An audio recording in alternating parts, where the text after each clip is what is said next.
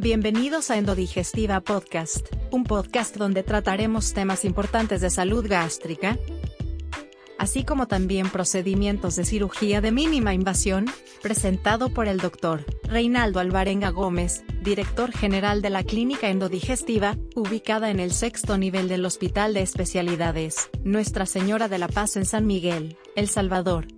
El tema de este podcast, sangrado de tubo digestivo superior, medio e inferior comenzamos.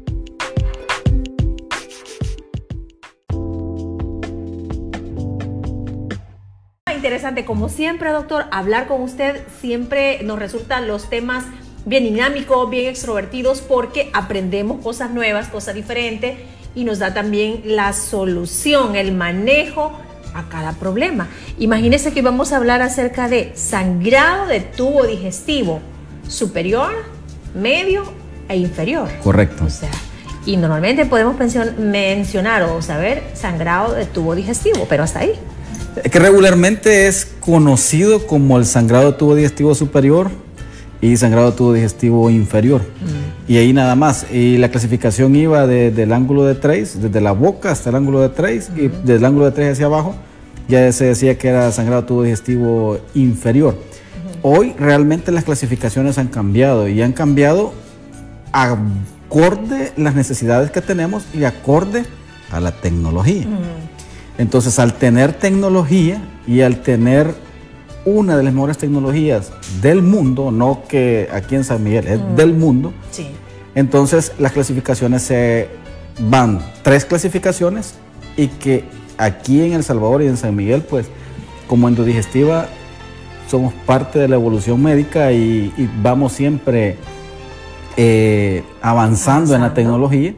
Entonces podemos hablar también nosotros ya de tubo sangrado de tubo digestivo superior, sangrado de tubo digestivo medio y sangrado de tubo digestivo inferior. Y no tanto solo hablarlo, sino que diagnosticarlos. Diagnosticarlos y tratarlos. Que eso es lo que antes pues solamente se habla, pero actualmente nosotros sí los podemos ver, los podemos tratar y los podemos eh, sobre todo darle el tratamiento adecuado a este tipo de pacientes. Importante, los vamos a ver, hoy vamos a ver un montón de imágenes y videos para que nos ubiquemos. Pues sangrado tubo digestivo superior, vómito con sangre, y que es el signo más frecuente, sangrado de tubo digestivo inferior, sangrado transrectal, eh, ese con sangre, es con sangre y ah. ahí está el punto, es negras. Ah. De repente el paciente tiene dos cosas importantes, es negras y un examen llamado sangre oculta en heces. Entonces cuando tenemos un examen sangre oculta en heces positivo, y el paciente tiene heces negras y nosotros hacemos, ah, no, hagámosle una endoscopía. Ay, wow, no hay, no hay ni úlceras, no hay nada. Entonces hagamos una colonoscopía. Hacemos una colonoscopía y no hay nada. Entonces, ¿de dónde está sangrando? Tubo digestivo medio, intestino delgado. 8 metros de intestino delgado. Entonces, ¿cómo, cómo estudiamos los 8 metros de intestino pues delgado? Y no cuenta cuando regresemos de un corte, doctor. Pues está bien interesante el tema sangrado de tubo digestivo superior, medio e inferior. Es el tema que vamos a abordar los próximos minutos aquí en Dale Salud a tu Vida con nuestro especialista, el doctor Reinaldo Alvarenga. Él es cirujano endoscopista y les atiende ahí en endodigestiva en el sexto nivel de la Torre Médico Especial, o, Hospital de Especialidades Nuestra Señora de la Paz con teléfono 2660-2525. El doctor también es bien activo en todas las redes sociales. Ahí lo encuentra usted también en Facebook, en Twitter, ¿no? ¿Verdad, doctor? ¿Cómo no? Ah, también en Twitter. Estamos en Facebook, Twitter, Instagram, Instagram TikTok, en todas las redes sociales. YouTube. Eh, Ahí ahora también con los podcasts también, ¿verdad? Que podemos estar En todas las plataformas. Ahí está. Ahí encuentra al doctor Reinaldo Alvarenga, cirujano endoscopista para un diagnóstico, para una evaluación y el doctor pues ahí le va a dar a usted... 8 eh, metros de intestino delgado, ese es tubo digestivo medio. Y todo el colon es tubo digestivo inferior. Entonces tenemos tres, tubos digestivos. Antes pensábamos que eran, eh, se clasificaba en dos, hoy son tres tubos digestivos, los cuales el primer tubo digestivo superior lo podemos eh, eh, podemos investigar las causas como tal con una endoscopía. Mm. Tubo digestivo inferior lo podemos investigar con una colonoscopía. Y el tubo digestivo medio, que son los 8 metros de intestino delgado, ¿con qué lo vamos a ah. investigar? Lo vamos a investigar con cápsula endoscópica. Las cápsulas endoscópicas es la única que nos vamos a poder ver. Tubo digestivo superior y el medio. Quiere decir que vamos a ver esófago, estómago y todo lo que es el intestino delgado. Entonces, ya una vez teniendo, teniendo y sabiendo de lo que vamos a hablar, esófago, estómago y duodeno, y ahí quedamos, que es intestino eh, sangrado tubo digestivo superior, luego los 8 metros de intestino delgado y posteriormente todo el colon, que es el, sangrado tubo digestivo inferior, mm. pues vamos a empezar a ver las imágenes. Hoy vamos a ver imágenes, imágenes, imágenes para que nos ubiquemos y veamos cómo es de, lo que vamos a hablar. este, Exacto. Y mientras también, doctor, nos puedes contar eh, por qué, cuál es la causa de estos sangrados, por qué se pueden dar. Exacto. Eso es lo que vamos a ver en este momento. Y quiero, no es como verlo, siempre les digo, no es como ver, y yo le puedo decir, mire, es una úlcera, una varice, y nos vamos a quedar. Hoy vamos a verlo. Si podemos ver la primera imagen, vamos a poder, vamos a empezar viendo lo que es lo normal. Eso entramos al esófago, ese es un esófago sano, en tercio medio. Ahí podemos ver la parte donde se ve eh, que está palpitando el corazón, pues vamos al tercio medio del esófago y posteriormente eh, bajamos y entramos ya al tercio inferior y entramos a la parte de la cavidad o de la cámara gástrica, que regularmente decimos que es la parte del estómago. Podemos ver pliegues gástricos, buscamos erosiones, úlceras y luego una vez que nos ubicamos podemos ver la región prepilórica y la podemos ver sana. Eso no hay ningún inconveniente y eso es una endoscopía normal. Ya una vez que vimos lo que es una endoscopía normal, que no hay sangrado y todo se ve rosadito y todo se ve bien bonito, Vamos a ver la siguiente imagen. Ya aquí vamos a empezar a ver los sangrados y vamos a empezar a ver a qué se, cuáles son las causas. Una de las principales causas son las varices esofágicas. ¿En qué tipo de pacientes vamos a ver eso? Si ustedes se fijan, estamos viendo unas varices esofágicas. Pero en el esófago anterior se veía lisito todo eso. Entonces, esas son varices esofágicas. Regularmente se ven en pacientes que tienen cirrosis hepática. Es una enfermedad hepática y es una enfermedad por hipertensión portal. Si usted se fija, eso está, pero ya, mírame, no me toques, porque el sangrado de eso es masivo. Hay pacientes que fallecen cuando presentan un sangrado de eso. Es muy, pero muy difícil a veces tratar un sangrado porque el sangrado es tan fuerte que no logramos identificarlo, no, lo logramos identificar. Entramos y a veces a ciegas porque es una cantidad de, sangre que vemos, es exagerado. Nosotros hemos, cuando hacemos este tipo de procedimientos, tenemos, gracias a Dios, una buena experiencia con el equipo con el que trabajamos cuando nos referimos a equipos, hay dos tipos de equipos. El equipo humano profesional que nos acompaña, que la parte anestésica es clave en este paciente, mm. y lógicamente la parte humana profesional que nos colabora en el momento de hacer el procedimiento es bien importante. Y eso es, y la otra cosa importantísima es la imagen, la resolución que tenemos para poder ver. Si podemos ver la siguiente imagen, esa es varices esofágicas, y una vez que tenemos las varices esofágicas, ¿qué le vamos a hacer a esas varices esofágicas? Yo le puedo decir, las vamos a ligar, pero la ligadura es eso. Vamos, nos acercamos a las varices y ¡pum! y amarramos. Eso es exactamente una varice esofágica. En la animación, pues gracias a Dios ahí no se ve que sangra. Pero eso es una varice esofágica. Nosotros vamos, identificamos la varice, estamos eh, prácticamente usted puede ver que hay un anestesiólogo o un anestesista con nosotros en el momento de hacer el procedimiento. Identificamos el sitio de sangrado, colocamos eh, el ligador y la ligamos y se acabó el, y se acabó el sangrado. Eso es la ligadura de varices esofágicas. Pero hoy vamos a ver en vivo. Ah, si podemos ver la siguiente imagen, vamos a poder ver lo que son varices esofágicas con sangrado activo. Y esas varices se nos puede aparecer en cualquier momento. En cualquier momento. Mire, esos son sangrados eh, masivos y usted y, ¿Y, dónde, sangra. Entonces, si usted puede ver la imagen, el endoscopio con una gota de sangre va a cubrir la cámara. Mm. Entonces, sangre activa, ah, ahí, está, sangre activa, activa. Entonces, tenemos que ir a identificarlo y ya una vez que lo identificamos, Entramos sin los ligadores o sin el barril. Ya una vez que entramos con el barril, de posteriormente se nos hace un poco más difícil la visión porque tenemos que ir a ver de dónde es que está sangrando y una vez que ya podemos ver, ponerle las ligaduras como tal. Esos son los, eso, esos son los sangrados activos a los cuales nosotros nos, nos enfrentamos y siempre le decimos un coágulo ahí y siempre le decimos a los pacientes, por favor, ven, ahí estamos ya con el, a ligarla en este momento, ahí ya estamos con el barril puesto y ahí en este momento la, la parte ligadora y ahí vamos a ver dónde realmente, ahí está el sangrado, ahí está, exactamente ahí y nos colocamos, ahí está el chorrito de sangre y gracias a Dios lo podemos realizar, pero ahí es donde nosotros le decimos a los pacientes, por favor, no espere a venir hasta este momento. ¿Cómo el paciente se va a dar cuenta, doctor, que tiene sangrado? Sencillo, el paciente tiene cirrosis hepática. Y cuando tiene cirrosis hepática, este paciente, ese es uno de los principales síntomas. Ah, paciente que tiene cirrosis hepática, le decimos de favor, mm. vea sus heces siempre. Mm. Si él tiene heces negras, que se llaman melenas, esa es una emergencia. No fíjese que tengo cuatro o cinco días de estar haciendo heces negras o pupú negro. No, esa es una emergencia. Es una emergencia. Usted tiene que.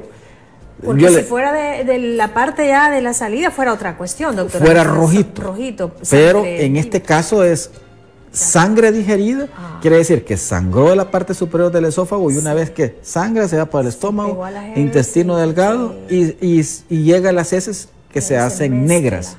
Entonces, cuando tenemos heces negras, le está avisando, usted ha sangrado un poquito, ha sangrado un poquito, mm. pero como usted ya me calmó. Y como no pues, siento dolor también. Y, pues, y solo he sentido el decaimiento un poquito. No, las heces negras es una emergencia.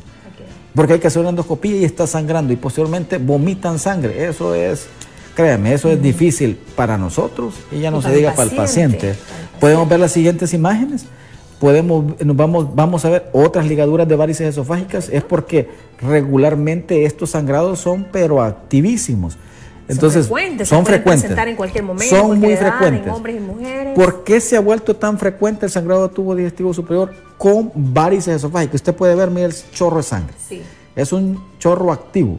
Entonces, cuando, ¿por qué es tan frecuente últimamente la cirrosis hepática? Antes, por alcoholismo Hoy ya no es alcoholismo la primera causa de cirrosis hepática. La primera causa de cirrosis hepática actualmente es obesidad. Entonces, el paciente obeso va a desarrollar. Riesgo, es, el, es, el, primer, es el primer eh, paso que va a hacer un paciente obeso. Hacen eh, hígado grasos, eh, dicen hígado graso que los van clasificando 1, 2 y 3, pero regularmente el hígado graso va a evolucionar a una fibrosis hepática. Mm. Después de tener una fibrosis hepática, este paciente va a desarrollar cirrosis hepática. Y eso ya es irreversible. Si tenemos hígado graso y tenemos fibrosis hepática, todavía podemos revertir el caso. Mm. ¿Cómo? Perdiendo peso. Ahí podemos entrar con una cirugía de obesidad, un bypass gástrico, una manga gástrica. Pero si el paciente tiene cirrosis hepática, eh, realmente lo que ya avanzó y es, un, es irreversible el daño que tiene a nivel del hígado. Todo por la obesidad. La obesidad. Si podemos ver el siguiente video, vamos a poder ver. O sea que los pacientes obesos también, doctor, pueden ir a un chequeo. Claro. No nada. Sin ningún problema. Hoy tenemos otra causa de sangrado, úlcera. Ahí la podemos ver. Son úlceras. Esa es una visión hermosa con el NBI eh, es importante que visiten centros y lugares que tengan imágenes de alta definición y sobre todo que podamos identificar con una imagen de NBI. Cuando nosotros podemos ver una imagen con NBI podemos resaltar la, lesión y casi le podemos decir si eso es benigno o es maligno, pero con buenas imágenes, buenas resoluciones y eso es lo que realmente se necesita al momento de hacer una endoscopía. Ya hemos tenido comentarios que a veces nos dicen, Doctor, me dice, endoscopía es endoscopía en el aspecto de que nosotros les hacemos énfasis de que no es lo mismo hacer un procedimiento endoscópico con la calidad de definición de las imágenes que tenemos nosotros a un equipo de, baja gama, por decir algo.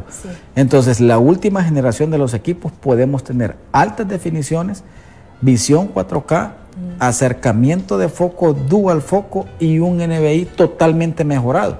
Entonces, cuando usted tiene eso, lógicamente va a dar un mejor diagnóstico y un mejor tratamiento. Por eso es importante ese tipo de imágenes. Si podemos ver la siguiente imagen, eso ya es una úlcera. Y podemos ver una úlcera en duodeno. Un sangrado, este paciente ha presentado melenas, dolor y sangrado. Melenas, pupú negro o heces negras. Entonces, que ha estado sangrando, tiene un buen rato de estar sangrando, verificamos, irrigamos, lavamos, limpiamos y podemos ver que ahí está la, parte de una parte de fibrina y, la, y el punto rojo que está sangrando. Lo que van a ver se llama plasma argón. Eso es energía.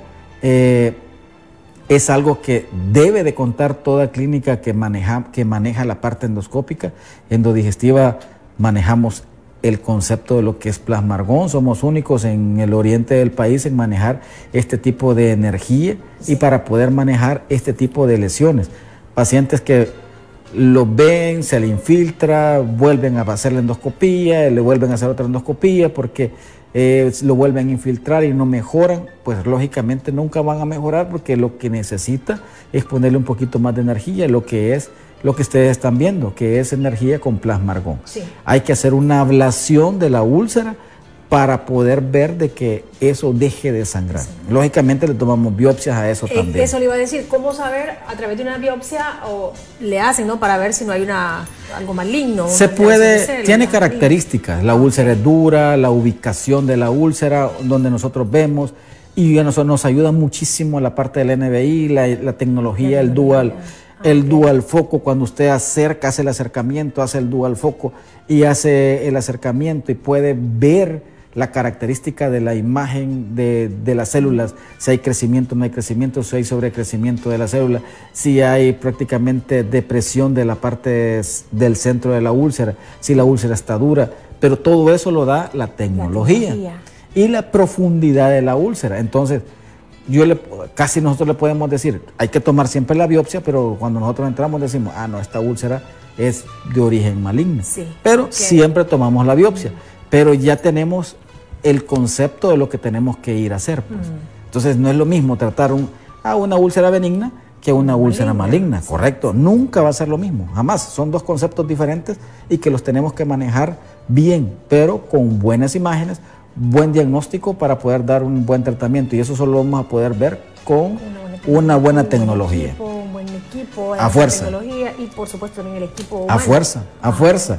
Hoy usted en los centros comerciales donde venden televisores, usted puede, bueno, de hecho ya no hay televisores, se llaman pantallas. Entonces, yo pensaría que nadie va a comprar televisores. De la que tiene la cuestión atrás Un tamaño lomo. ¿eh? si podemos ver la siguiente imagen. Vamos a ver el siguiente video, imagen de Vamos a ver. Ese es otro sangrado. Usted lo puede ver rojito. Ese sí está. Un sangrado activo. Ahí está, mire. Entonces sangrado va. activo. Exacto. Ahí está, mire, estamos irrigando y siempre, y siempre sangra. Ahí está. O sea, que eso le puede llevar una anemia a una persona que claro, trata. Claro, sin duda alguna, sin duda alguna. Y ahí vamos. Cuando usted tiene la tecnología es así, así. El, ¿Qué le hicimos a este paciente? Eso es lo que usted está viendo. Usted va, coloca el plasma argón y se acabó. Punto. Eso es tener tecnología. Eso le ayuda al paciente, obviamente, al médico, al especialista, para un mejor diagnóstico, más claro, más certero. Lo que ustedes están viendo no está editado. Mm. vamos, vemos, ahí está. Vemos el sitio de sangrado, ahí está. Lo ubicamos, irrigamos, vemos que está sangrando de ahí, nos ubicamos bien en la posición que vamos a trabajar y una vez que ya lo vemos, lo ubicamos, ubicamos la posición midan o vean el tiempo. Ahí está. Metemos el argón, nos ubicamos bien y vamos y nos ubicamos. Cuenten si quieren. Uno, dos, tres, cuatro, cinco, seis, siete, ocho, nueve, diez segundos. Se acabó. Pero esa es tecnología. Y aunque tengamos la barrera y querramos decir, no, que la tecnología no, pues, eso es tecnología. Y la tecnología ha venido a facilitarnos las cosas tanto para los pacientes como para nosotros. Garantizar un mejor tratamiento y manejo en los pacientes. Exacto. Entonces, cuando el paciente lo tratamos con buenas imágenes, una buena tecnología y sobre todo un buen entrenamiento de los de los profesionales que lo están tratando en este momento. El equipo médico, el equipo médico sus entrenamientos son importantísimos. ¿Dónde, cómo y, cuánto tiempo lo han hecho?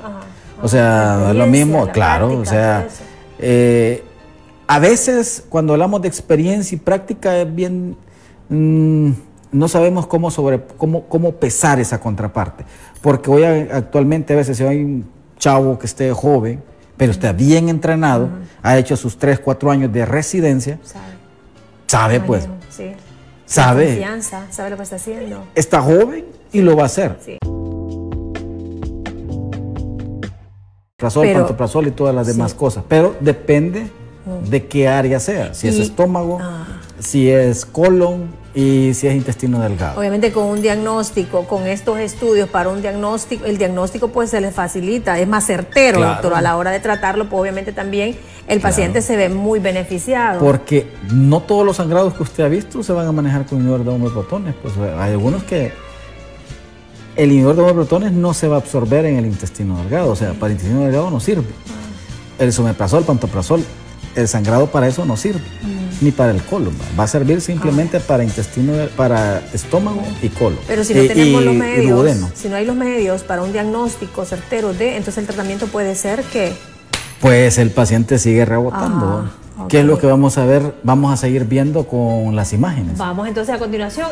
Esto, doctor. Ay, Dios, otro sangrado. Esto es una úlcera. Eso es colon. Eh, el anterior sangrado que vimos era un colon. este es exacto, son erosiones, Y lo que podemos ver ahí, pues prácticamente sangrados activos. Y lo que vamos a ver es tratamiento con plasma argón. Ah, ¿Y por qué insistimos con la cosa del plasma argón? Porque el sangrado es muy frecuente, pero si ustedes pueden ver, por ejemplo, son, son proctitis, si ustedes pueden ver las proctitis las vamos a manejar con plasma argón, mm. nada más. Mm. Y no hay otra cosa más que le podamos hacer al paciente con plasma argón. Entonces, no hay otra cosa que inventar. Pues. Ahí no hay medicamentos que darle no hay pastillas, no hay nada. El tratamiento para eso es eso, lo que usted está viendo. Y es el tratamiento es lo que usted está viendo. Eso que está viendo es eso. Láser, doctor. Exacto, eso es plasmargón, es energía, y eso es lo que hacemos. Eso es muy delicado, un tratamiento... ¿Y eso hasta qué profundidad lleva? O sea, ¿es lo suficiente a donde está el problema? La gran ventaja del argón es de que no tiene, aunque uno lo empuje, por decir algo, no, lo vamos a perforar. Ah porque eso es, va bajo presión de gas del argón y en la presión uno lo maneja. Y la gran ventaja, cuando el argón trabaja, no necesita estar pegado. Y si está pegado a la mucosa, no trabaja.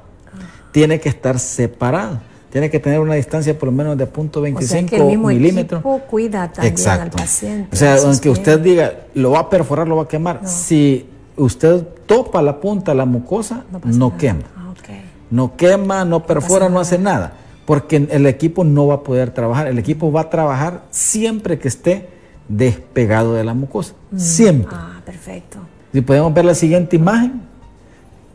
No, el siguiente video o imagen. Ese es otro sangrado, igual con tubo digestivo eh, inferior. Eso es un colo, visión con NBI, que somos únicos.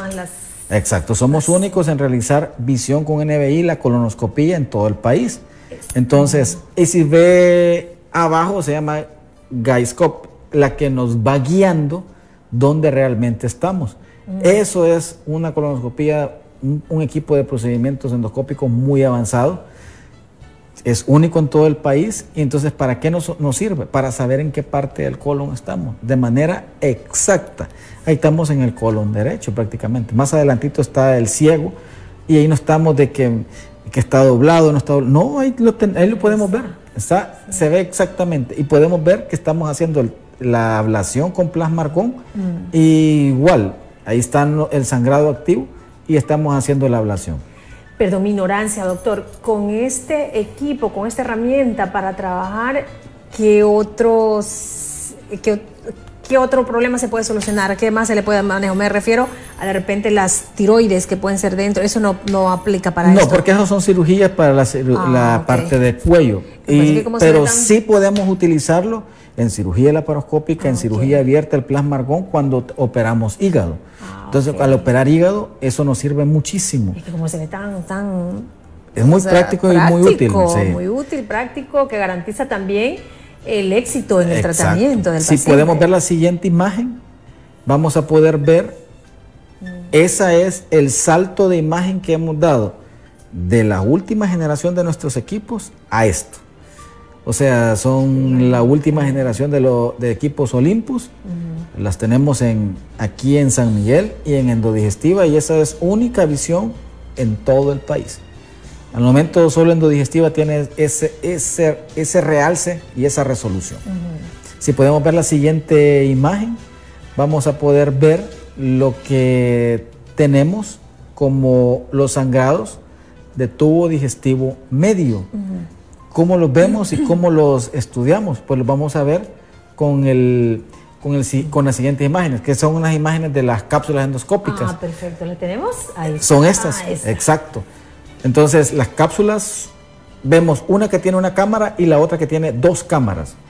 Cámara para colon y la cámara y la cápsula para colon y la cápsula que es para tubo digestivo superior eh, y medio para poder ver solo el intestino delgado. Esa es la, parte donde nosotros capturamos las imágenes y la cámara, la cápsula va ahí, viaja a lo largo del esófago, el estómago y va en toda la parte del intestino delgado. ¿Por cuántos días, doctor? Eso es, son horas, son alrededor de 6 a 8 horas. ¿El paciente permanece ahí? No, el paciente necesitamos que camine.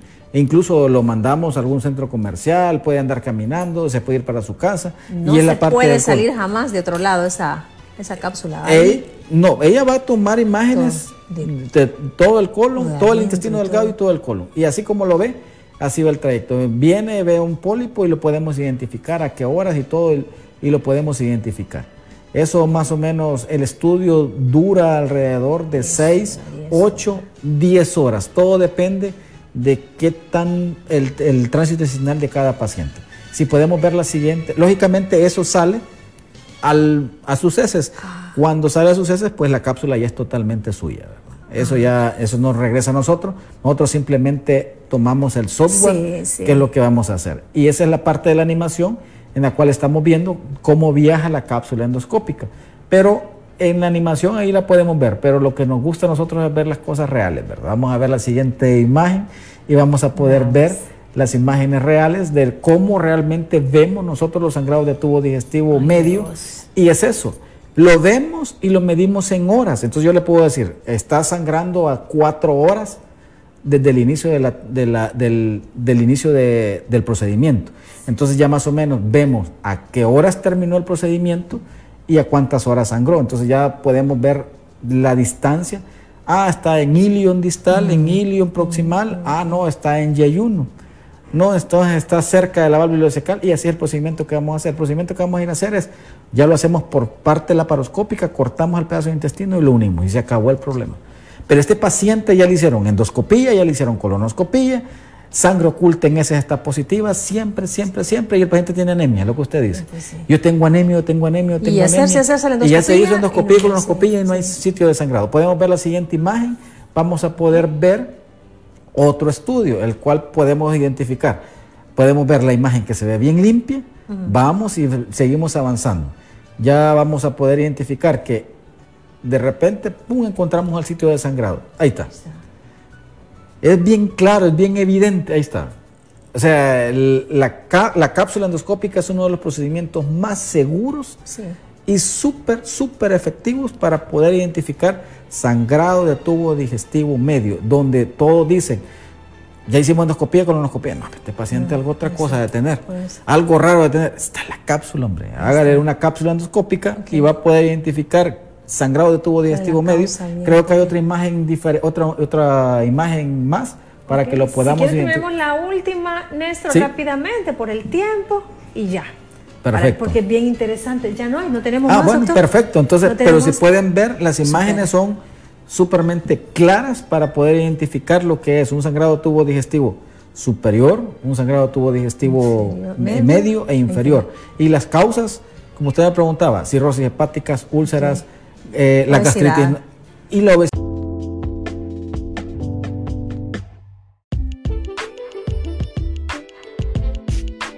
Gracias por escuchar Endodigestiva Podcast. Suscríbete, estamos disponibles en tu plataforma de podcast favorita, Spotify Google Podcast. Apple Podcast. Publicamos nuevos episodios todos los lunes.